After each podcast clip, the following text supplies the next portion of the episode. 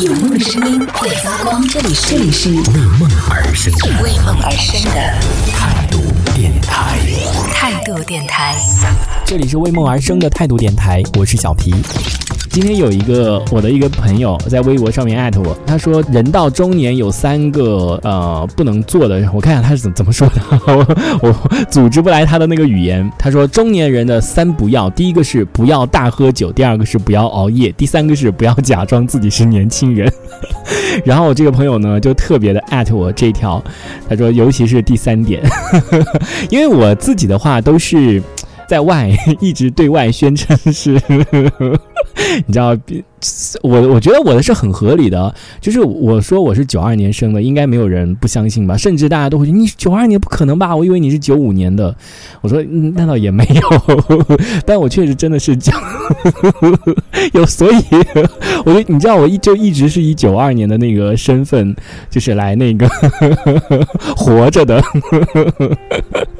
对，然后所以就是很多东西，你知道，就是一旦你比如说你认定了你这个东西，但是很多时候你就很多事情你都对不起来。就比如说像我们做这个电台，就也是真的是一种爱好，对不对？但是这个爱好时间都 间隔太长了，十年了，这个爱好就已经做了十年了。就跟别人在介绍的时候嘛，就说这个大概已经弄了有十年了。他说你不是。那你，那你是从什么时候开始？十年？那你十年之前是？对，你知道，就是就是好好，反正是很难这种，你知道，要时间上经常会有出现差错，就对不起来了，就这种。那天我回家的时候，我还在跟我爸妈讲这个问题，我说我对外一直都觉得我自己是就是生生生早了，应该确切的时间是。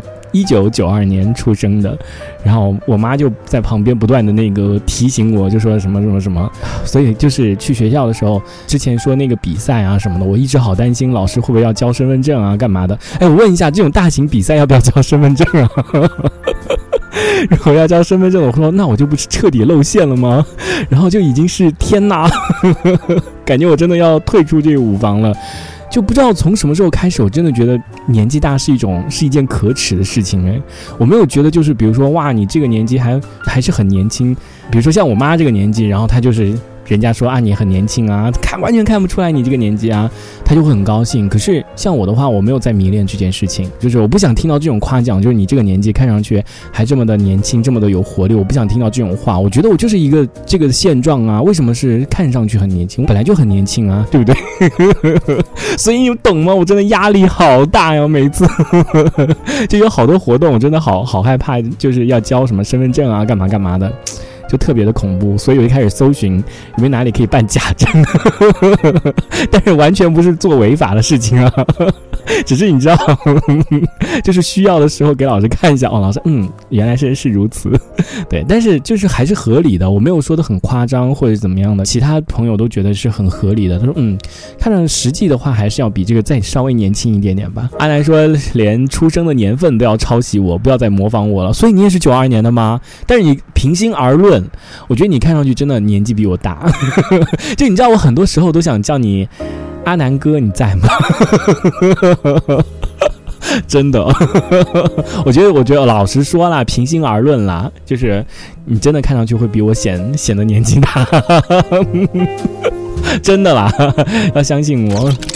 这一小节我们暂时先聊到这里。想要收听更多精彩的内容，可以关注态度电台的直播节目，也可以在微信公众号上关注态度电台，给我们留言。这里是为梦而生的态度电台，我是小皮，我们下次接着聊。